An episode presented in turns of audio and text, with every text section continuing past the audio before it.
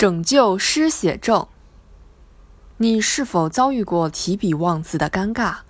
某研究机构的一项社会调查数据显示，在接受问卷调查的两千三百零一人中，只有百分之三十八点一的受访者每天都会写字，百分之六十二点八的受访者遭遇过提笔忘字的困扰，百分之八十五点七的受访者认为当下有必要强调手写字的重要性。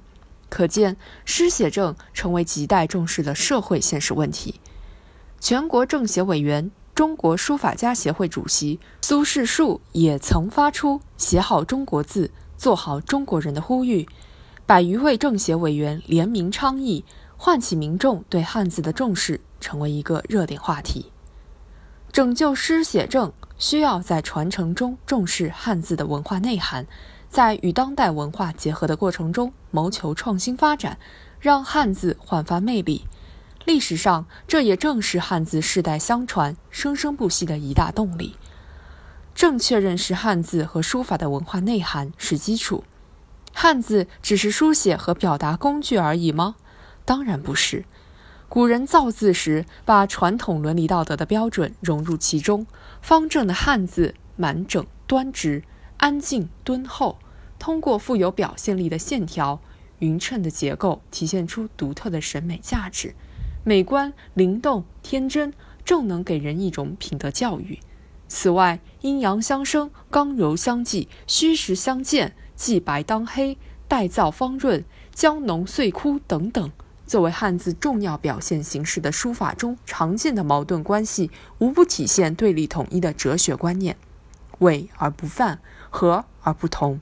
不羁不立而风归自圆等原则，也体现出了温柔敦厚、谦谦君子的形象和道德指引。当下社会充满着变化和诱惑，浮躁已经成为当前文艺领域最突出的问题。这种氛围导致人们坐不稳、静不下。当此之时，接触优雅的汉字、养心的书法，能提升人们的审美能力和追求。引导大家克服浮躁，向美向善。然而，有人发现，他们并不能在当前的一些书法作品中看到真善美了。到底出现了什么问题？